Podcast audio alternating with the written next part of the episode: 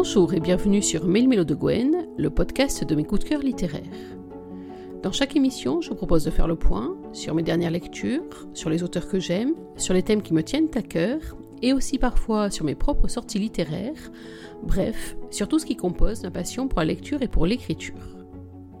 L'émission d'aujourd'hui est consacrée à l'une de mes dernières lectures. Il s'agit d'une réédition numérique d'un roman d'Anne Cantor pour les éditions addictives. Vous l'aviez peut-être lu déjà sous le titre de I'll Protect You pour ma part, je viens de le découvrir sous son nouveau titre et sa nouvelle couverture.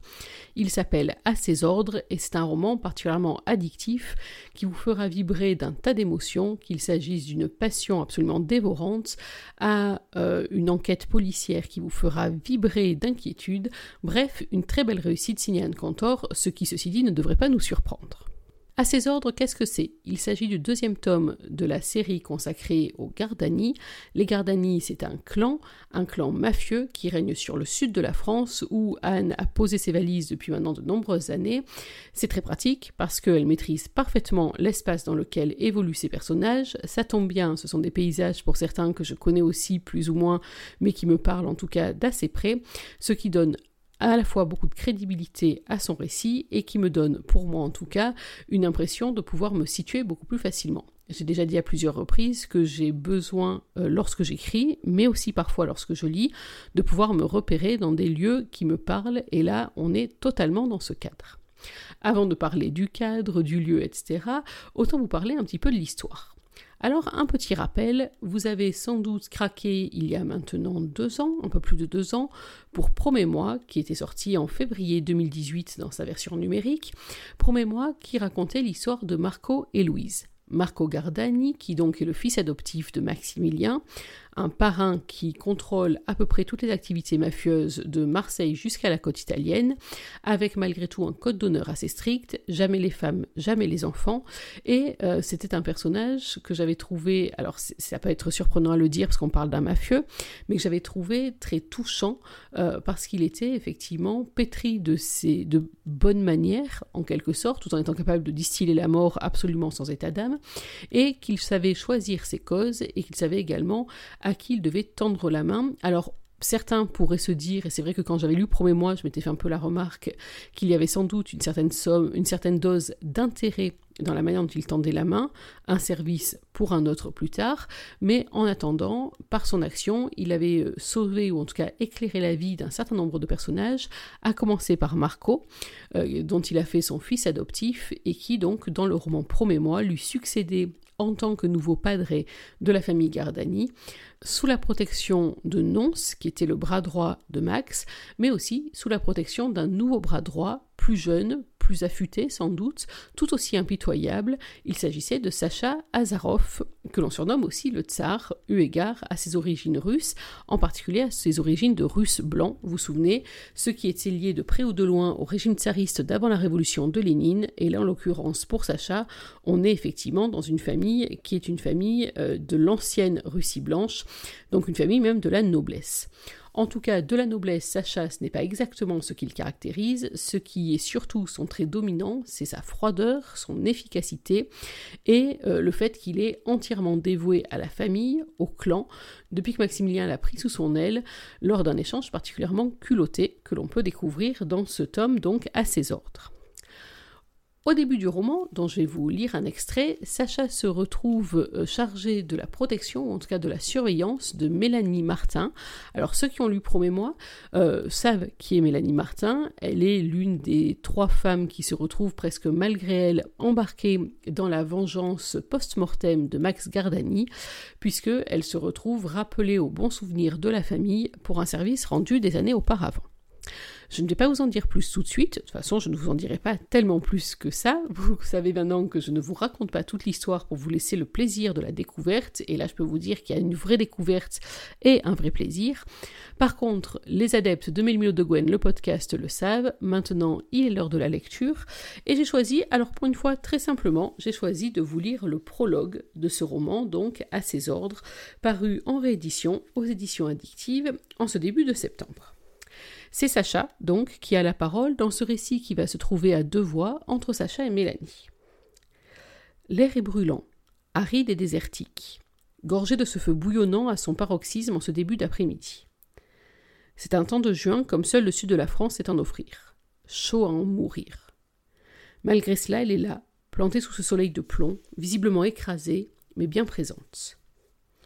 Depuis mon poste d'observation, je la vois tamponner son visage avec un mouchoir en papier. Elle transpire. Je n'en suis pas surpris, sa tenue ne convient absolument pas à la saison. Ses bottines noires, au cuir épais, sont éraflées, abîmées et déformées. Elle lui enserre le pied jusqu'au bas du mollet. Le reste de ses vêtements est à l'image de ses chaussures. Hors saison, hors d'état, hors d'usage. Sa jupe noire est taillée dans un tissu lourd et épais. Son chemisier noir n'a plus de forme non plus à force d'être porté et lavé. Il est en si mauvais état qu'elle a ajouté, malgré la chaleur étouffante, un léger lainage au-dessus. Un cache-misère noir, comme tout le reste. Je me souviens qu'il y a un an à peine, elle portait encore de jolies robes aux couleurs vives qui laissaient voir ses jambes fines légèrement bronzées. J'ai aussi l'image très nette d'une paire de sandalettes dont la lanière s'enroulait autour de sa cheville fine de manière très sensuelle. Sa situation était tout autre. Je me doutais que les choses deviendraient de plus en plus difficiles pour elle. À cette époque déjà, son mari s'était évaporé. Je connais sa situation financière. Elle est de plus en plus délicate. Sa vie bascule lentement, mais inexorablement dans la précarité. Je l'ai signalé dans mes rapports, mais pour le moment les ordres sont clairs. On attend et on voit, Sacha. On n'est pas des putains d'assistants sociaux. Facile à dire quand on n'est pas confronté au problème. Je secoue la tête pour retrouver ma concentration. J'aimerais comprendre. Pourquoi se tient-elle debout, bien droite, les yeux fixés sur le sol, dans ce qui a été autrefois son jardin? Elle a vécu presque dix ans ici.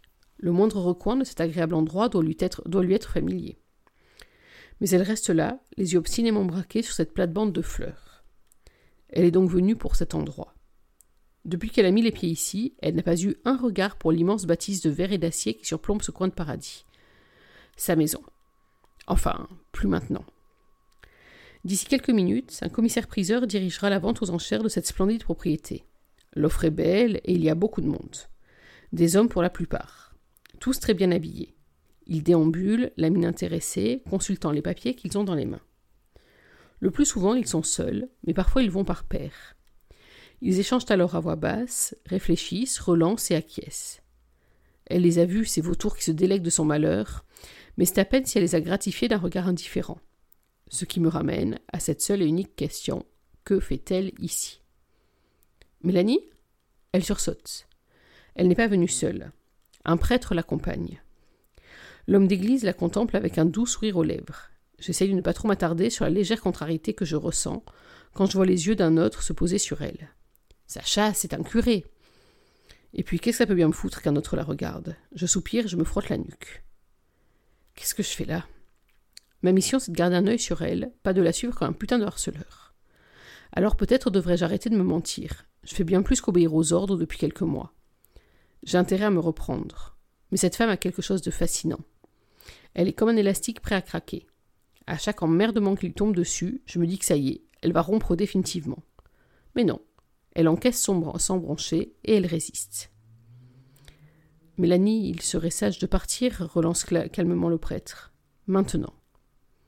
Elle a un petit sourire, du genre de ceux qui servent à s'excuser. J'arrive, mon père, je vous rejoins. Encore un instant. Je ferme brièvement les yeux. Mélanie a une voix très agréable, à la fois douce et bien timbrée. Le curé lui offre un sourire réconfortant qui l'accompagne d'une main amicale sur son épaule. Je vous attends dans la voiture. Elle regarde un instant s'éloigner, puis son regard retombe sur le sol, sur cette plate-bande fleurie. Mais bon sang, qu'est-ce qu'elles ont ces fleurs de si passionnant. Mélanie relève alors doucement la tête. La vente va commencer. Le commissaire-priseur vient de battre le rappel sur la terrasse du premier étage. Les acheteurs pressent le pas et rentrent par petits groupes, prêts à en découdre pour planter leurs crocs dans les restes exsangues de la famille Martin. C'est le meilleur qui commence, pour eux. Pour elle, c'est un revers de plus. Est-ce pour cela qu'elle a tenu à être présente Pour bien comprendre, bien s'assurer qu'elle est dans la merde jusqu'au cou? Et peut-être pour se donner la force de résister encore. Pour elle, pour ses fils. L'instant d'après, nous sommes seuls. Elle ne peut pas me voir. Je suis toujours dissimulé par le tronc de ce gros palmier et elle n'a aucune raison de penser que quelqu'un l'observe. Malgré cela, d'un regard circulaire, elle s'en assure. Une fois cela fait, elle penche légèrement son buste en avant et crache sur les jolies fleurs. Elle passe une main rapide sur sa bouche pour l'essuyer, puis tourne les talons. Et le dos droit, la démarche raide, s'engage sur l'allée en direction de la sortie. D'accord. Je la regarde partir avec encore plus de questions en tête. J'essaye de synthétiser tout ce que je sais de cette femme. Elle a tué un homme. Et pas n'importe lequel. L'un des plus dangereux de la côte, l'ennemi juré de mon clan, depuis toujours, je crois. Disons que son organisation et la nôtre étaient concurrentes. Mais notre façon de gérer le business est très différente. Jacek n'avait le respect de rien, ni aucun honneur. Ma famille ne trahit jamais sa parole. Notre premier padré, Maximilien Gardani, et Jacek Misielski étaient de vieux adversaires.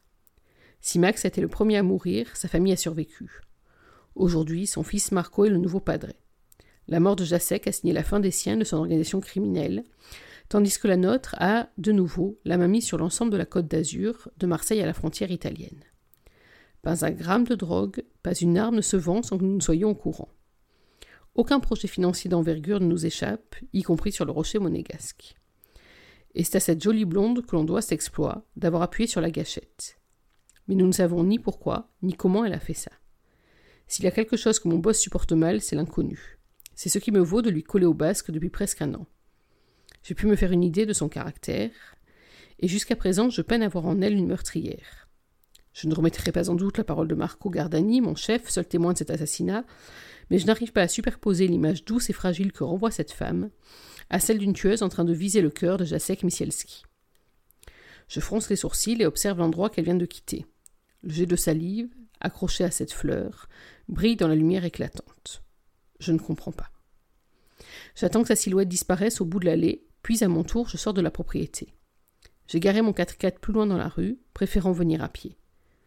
Pendant que je marche sous le soleil ardent, je me demande ce qui a bien pu pousser la si douce, si fragile et si bien éduquée Mélanie Martin à laisser un gros crachat sur ses jolies fleurs.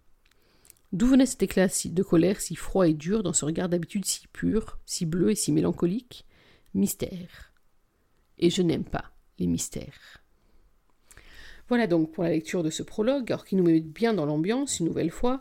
Euh, c'est vrai que l'une des choses que j'apprécie beaucoup avec l'écriture d'Anne Cantor, c'est que chaque mot est vraiment euh, ciblé, pesé pour atteindre son but et qui le fait généralement très bien. Euh, les descriptions sont puissantes, sont bien menées également. Et là donc dans ce prologue, on est vraiment d'entrée dans le cœur de l'action avec un joli rappel sur ce qui s'est passé dans premier mois. Alors, euh, comme toujours, on est là sur un dérivé, sur un spin-off, c'est-à-dire qu'en soi, vous pouvez très bien lire à ses ordres sans avoir lu premier mois, mais euh, il me semble quand même, pour avoir eu la chance de lire les deux, que l'histoire est beaucoup plus claire quand on a eu les subtilités du premier tome, et puis surtout, premier mois, j'ai tellement aimé ce livre que ça serait vraiment du gâchis de s'en priver. Alors dans ce roman, à ses ordres, euh, qu'est-ce qui m'a plu? Pourquoi est-ce que je vous le recommande? Et pourquoi en tout cas, euh, moi je l'ai vraiment beaucoup aimé? Et bien sûr, pourquoi est-ce que je regrette d'avoir attendu sa réédition pour me plonger enfin dedans? C'est vrai qu'il y a parfois débat sur ces rééditions en numérique. Moi j'y vois un avantage certain et que cette lecture confirme absolument. C'est qu'au moment où Wild Protect You est sorti, pour plein de bonnes raisons, la principale étant comme toujours le manque de temps. J'avais vu passer le roman, je m'étais promis de le lire, et puis une chose en entraînant une autre, je l'ai raté, et je n'aurais sans doute pas pensé à y replonger s'il n'y avait pas eu cette ressortie, avec en plus cette couverture qui, avouons tout si vous l'avez regardée, attire quand même drôlement l'œil. La première était déjà très belle, mais là celle-ci, on frôle un autre étage, en tout cas moi je l'ai trouvée juste sublime. Donc, à ces ordres, qu'est-ce que j'ai aimé dans ce roman? Alors en fait, une multitude de choses. D'abord, j'ai beaucoup aimé de retrouver le clan Gardani, parce qu'on est vraiment sur un clan, sur une famille qui se substitue au lien du sang. Euh, n'oubliez pas, je l'ai déjà précisé, que Marco, donc le nouveau padré, est le fils adoptif euh, de Max, et c'est vrai que ça donne une impression, euh, une tension très particulière au roman, c'est que on a bien sûr des liens sanguins. si on prend par exemple Sacha, il a comme adjoint son cousin Vlad, qui est pratiquement un frère de lait pour lui. En tout cas, ils ont été élevés ensemble et ils ont une, proximité euh, presque gémellaire. En tout cas, ce qui est important, c'est que cette appartenance et ce groupe se forment non pas seulement sur des liens de sang, et même pas forcément du tout sur des liens de sang, mais ils se forment avant tout, ils se forgent avant tout sur euh, une fidélité sans faille et sur un dévouement absolu. Sur une fidélité sans faille qui, en soi, devrait même passer avant toute autre forme d'attachement. Alors c'est vrai que dans le premier volet, Marco, en tombant amoureux, a déjà un peu euh, brisé cette règle, puisqu'il a amené une femme à la Villa Gardani, autre que Ernestine, qui est la gouvernante du domaine et qui est un peu une mère ou une grand-mère de substitution pour tous ces garçons. Mais il a emmené une femme, il a emmené une famille à l'intérieur de son clan, euh, ce qui d'ailleurs peut représenter potentiellement un danger, puisqu'on n'a plus juste un homme seul et sans attache, mais qu'on a des points sacrément vulnérables avec une femme et, une famille. Euh, mais dans ce tome, ce qui est très intéressant, c'est qu'on voit qu'en fait, il n'est pas le seul. Alors, on devine hein, dès le prologue euh, et c'est là aussi l'une des originalités, euh, que Sacha a totalement craqué euh, sur Mélanie et que on est depuis très très longtemps beaucoup plus loin que la simple surveillance détachée qu'on lui avait confiée, qu'on est vraiment dans une attraction contre laquelle Sacha va lutter de toutes ses forces parce que il sait parfaitement que non seulement elle va à l'encontre du dévouement total y compris dans le temps, qu'il doit à son padre en tant que bras droit, mais que même si jamais euh, il devait se positionner entre Marco d'un côté et Mélanie de l'autre, il ne sait pas exactement vers qui irait sa loyauté, ce qui déjà, dans ce genre de famille et d'organisation, euh, pose un sacré problème. Donc j'ai beaucoup aimé, je vous ai dit, retrouver le clan, retrouver des personnages qu'on avait à peine effleurés. Alors c'est vrai qu'en soi, il y a le personnage de Nonce, qui était donc le bras droit de Max et qui euh, sert un peu de mentor, on va dire ça comme ça, ou en tout cas de Jiminy Cricket à Marco. Euh, bizarrement, j'étais persuadée qu'il aurait été le personnage central d'un spin-off, en l'occurrence c'est Sacha, et honnêtement, je crois qu'on n'a pas perdu au change. Mais en tout cas, j'ai beaucoup aimé le retrouver euh, là comme une espèce de ouais, de, caution bienveillante. Euh, bienveillante, ça peut paraître bizarre quand on parle de mafieux, mais enfin en tout cas une caution, une voix de sagesse qui euh, va avoir toute son importance au long de l'histoire. Vous allez vous en rendre compte très rapidement. Ensuite, j'ai beaucoup aimé les personnages. Alors, j'ai beaucoup aimé le personnage de Sacha, je l'ai dit, donc il est froid, il est méthodique et en même temps il perd complètement les pédales. Et j'ai vraiment adoré la façon dont Anne Cantor a joué tout au long du roman sur cette espèce de nœud sans fin qui est le cerveau de ce pauvre Sacha, euh, qui est pris entre deux feux, entre deux obédiences, entre, la passion et la raison, euh, et qui essaye de concilier le tout, euh, parfois quitte à en payer un prix excessivement élevé. Mais j'ai vraiment beaucoup aimé euh, ce personnage de Sacha. Et puis j'ai aussi un vrai vrai coup de cœur pour le personnage de Mélanie. Alors peut-être même plus d'ailleurs que pour celui de Louise. Euh, elles ont des points communs. On retrouve en elle une certaine force. C'est vrai que Louise, dans le premier mois, m'avait vraiment bluffé par certaines façons de tenir tête à Marco. Et on va en retrouver un exemple qui m'a arraché un, petit sourire quand même. On ne se le cache pas à un moment de ce tome-là. Euh, Mélanie, elle est d'une autre trempe elle est capable du pire. On l'a euh, aperçu dans ce prologue, on va en apprendre encore plus tout au long de l'histoire, et en même temps de son propre aveu, presque tout au long de sa vie, elle s'est laissée mener par les événements, par les autres, euh, y compris quand elle sentait bien instinctivement qu'elle prenait une mauvaise décision, qu'elle se laissait emporter dans une mauvaise direction.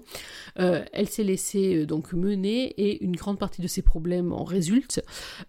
donc à la fois par moments c'est une espèce d'agneau qu'on mène à l'abattoir sans résistance et en même temps par moments c'est une lionne, notamment lorsqu'on touche à ses deux trésors, ses deux fils, Axel et Hugo, qui sont donc les fils qu'elle a eus avec Baptiste, donc son mari qui s'est volatilisé depuis le début ennuis qu'il a avec la justice, et c'est de ça dont il est question au début du roman. Et pour ces deux adolescents, elle est capable de soulever des montagnes, de tenir tête à une armée de dragons, voire plus. Et c'est vrai que j'ai trouvé euh, ce décalage entre une femme presque soumise, en tout cas, qui prend les coups du sort euh, comme des claques permanentes. Euh, elle, compare, elle se compare souvent à un roseau, comme l'avait dit Max, qui ploie sans rompre. Mais franchement, à certains moments, on se demande comment est-ce qu'elle ne rompt pas. Et au contraire, par moments, lorsque ça touche à ses enfants ou à des événements, des éléments qui euh, réveillent la guerrière en elle, elle devient alors une espèce de Valkyrie absolument magnifique. Et j'ai trouvé que Là aussi, de la même manière que pour Sacha, le grand écart était passionnant, il en est de même pour Mélanie, vraiment deux personnages qui sont très bien trouvés. J'ai beaucoup aimé, ensuite, je l'ai dit en préambule, cette plongée dans le sud que je connais et que j'aime, dans la côte d'Azur. Alors en fait, le périmètre d'action n'est pas immense. On va en gros d'Aix à Monaco, donc c'est à moins de 200 km, euh, si je dis pas de bêtises.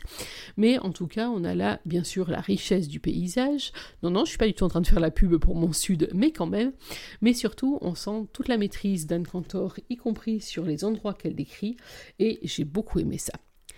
Ce que j'ai beaucoup aimé aussi, c'est euh, la culture russe. Alors, ça peut paraître un peu anecdotique dit comme ça, mais euh, vous allez voir qu'à l'occasion de ce roman, euh, Anne va nous entraîner dans la culture, alors qu'il s'agisse de la nourriture, de la boisson, de l'histoire également de la Russie, à travers sa babouchka qui donc l'a élevé lui ainsi que Vlad.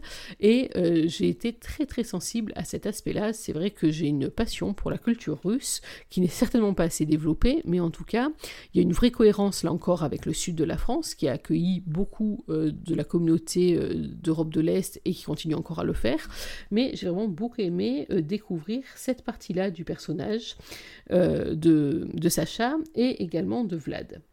Ensuite, j'ai beaucoup aimé les personnages secondaires qu'on avait à peine effleurés euh, dans euh, Promets-moi ou qu'on avait croisés d'un peu plus loin.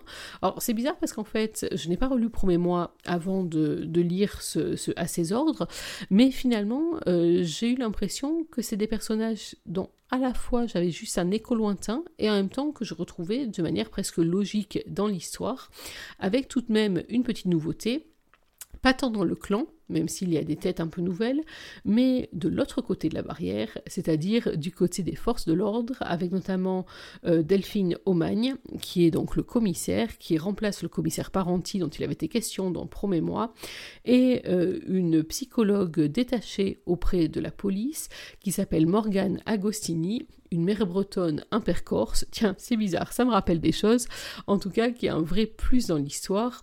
On va voir euh, dès le début du roman pourquoi est-ce que c'est un vrai poil à gratter, mais en tout cas, n'oublions pas que ce À ses ordres n'est pas seulement une romance, c'est une romance à suspense ou même une romance policière. Et donc, pour une romance policière, ça va de soi, il faut des policiers. Et le personnage de Delphine, c'est un personnage vraiment haut en couleur qui a apporté un vrai plus à l'histoire. Mais en tout cas, j'ai adoré ce personnage-là, euh, qui a une grande bouche, qui euh, parfois a des manières un peu vilaines. Encore il y a entre autres quelques affrontements entre Sacha et Delphine qui franchement valent le détour. Donc, c'est un personnage que j'ai beaucoup aimé. Et puis, un peu comme pour Pro et moi, j'ai beaucoup aimé la qualité de l'intrigue policière qui euh, mène ce roman. Je répète, ce n'est pas juste une romance. Alors attention, hein, c'est pas une dark romance non plus. Ce n'est pas un polar au sens propre du terme. C'est vraiment le subtil équilibre de la romance à suspense ou du polar romance. Euh, donc un juste équilibre entre une enquête policière qui va même faire battre vos cœurs beaucoup plus vite et puis une romance qui là va faire battre vos cœurs beaucoup beaucoup plus vite et plus fort. Ce que j'aimais aussi euh, Ce que j'ai aimé enfin dans ce roman, c'est... Euh, en fait, ça, se résume dans le titre à ses ordres. Euh, le titre est pile énigmatique comme il faut. À ses ordres, oui, mais ceux de qui Effectivement, dans ce roman, il est tout au long de l'histoire question de la loyauté et euh, de la coexistence entre la cause, entre la fonction, entre euh, le clan et puis euh, les sentiments. Alors qu'il s'agisse de Sacha ou d'un autre personnage, je ne peux pas vous en dire tellement plus, même si j'ai beaucoup aimé aussi ce personnage-là, il se retrouve à un moment ils ont été éduqués, ils ont grandi, ils ont mûri dans le clan, avec de l'argent durement gagné, mais qui remplit généreusement des comptes offshore, avec des femmes peu farouches à disposition et qui ne demandent que ça. On n'oublie pas quand même, euh, et euh, le roman insiste bien là-dessus, sur le fait que ce ne sont pas des enfants de cœur, même si le clan Gardani a euh, un code d'honneur assez strict, on touche pas aux femmes, on touche pas aux enfants, il n'empêche que il se livre à différents trafics, hein, Sacha le rappelle dès le prologue, ils se livrent à des trafics, de la drogue, des armes, etc. Euh, ils sont aussi capables d'actions extrêmement violentes. Ils sont capables de distiller la mort sans sourciller et en juste en réajustant leur costume pour vérifier qu'il n'y a pas de salissure dessus. Euh, donc là-dessus, il n'y a pas d'angélisme, c'est-à-dire que qu'il s'agisse de Louise dans Pro et moi ou de Mélanie dans ses ordres, elles savent parfaitement euh, à quel type d'homme elles ont affaire. Alors c'est vrai que le côté homme d'honneur, quoi, mafieux d'honneur, on va dire ça comme ça, un côté un petit peu rassurant peut-être, c'est bizarre de dire ça quand même, hein. euh, mais en tout cas, euh, il ne cache pas la valeur vraie de ces hommes qui sont prêts à euh, tout un tas d'implications et tout un tas de sacrifices pour faire coïncider à la fois leur loyauté au clan et leur loyauté amoureuse. Et c'est vrai que dans ce tome-là, j'ai pas le souvenir de l'avoir ressenti aussi fort dans premier mois, mais dans ce tome-là, vraiment, cette question de la loyauté et ce conflit intérieur qui agite Sacha et qui est souligné par ces hommes qui ne comprennent plus comment est-ce que cet homme de glace d'un seul coup euh, devient totalement volcanique, j'ai trouvé que c'était un vrai plus et un vrai point fort dans cette histoire et dans ce roman. En tout cas, moi, après avoir lu Ardent, après avoir lu les romans sur les frères Gardani, après avoir même lu les nouvelles euh, qu'Anne a publiées sur son site ou à l'occasion du Summer Tour, je ne vous cache pas que je suis très très très impatiente de découvrir les prochaines aventures livresques qu'Anne Cantor nous livrera. Voilà, il est temps de conclure cette émission. J'espère que, après la lecture de ce prologue et après mon humble avis, vous foncerez, si ça n'est pas encore le cas, sur À ses ordres, la réédition de I Protect You, le roman d'Anne Cantor pour les éditions addictives. C'est vraiment une lecture qui, à la fois, vous ravira parce qu'elle est extrêmement bien écrite, très bien menée, qu'elle est brûlante à souhait et qu'elle ménage un suspense qui tient le coup jusqu'au bout. Bref, tous les ingrédients pour une excellente romance à suspense. Pour nous, il est temps de nous dire au revoir. On se retrouve dans quelques jours pour parler d'une prochaine lecture. Je vous en dirai plus à ce moment-là. En attendant, n'oubliez pas qu'une journée sans lecture, c'est une journée à laquelle il manque quelque chose.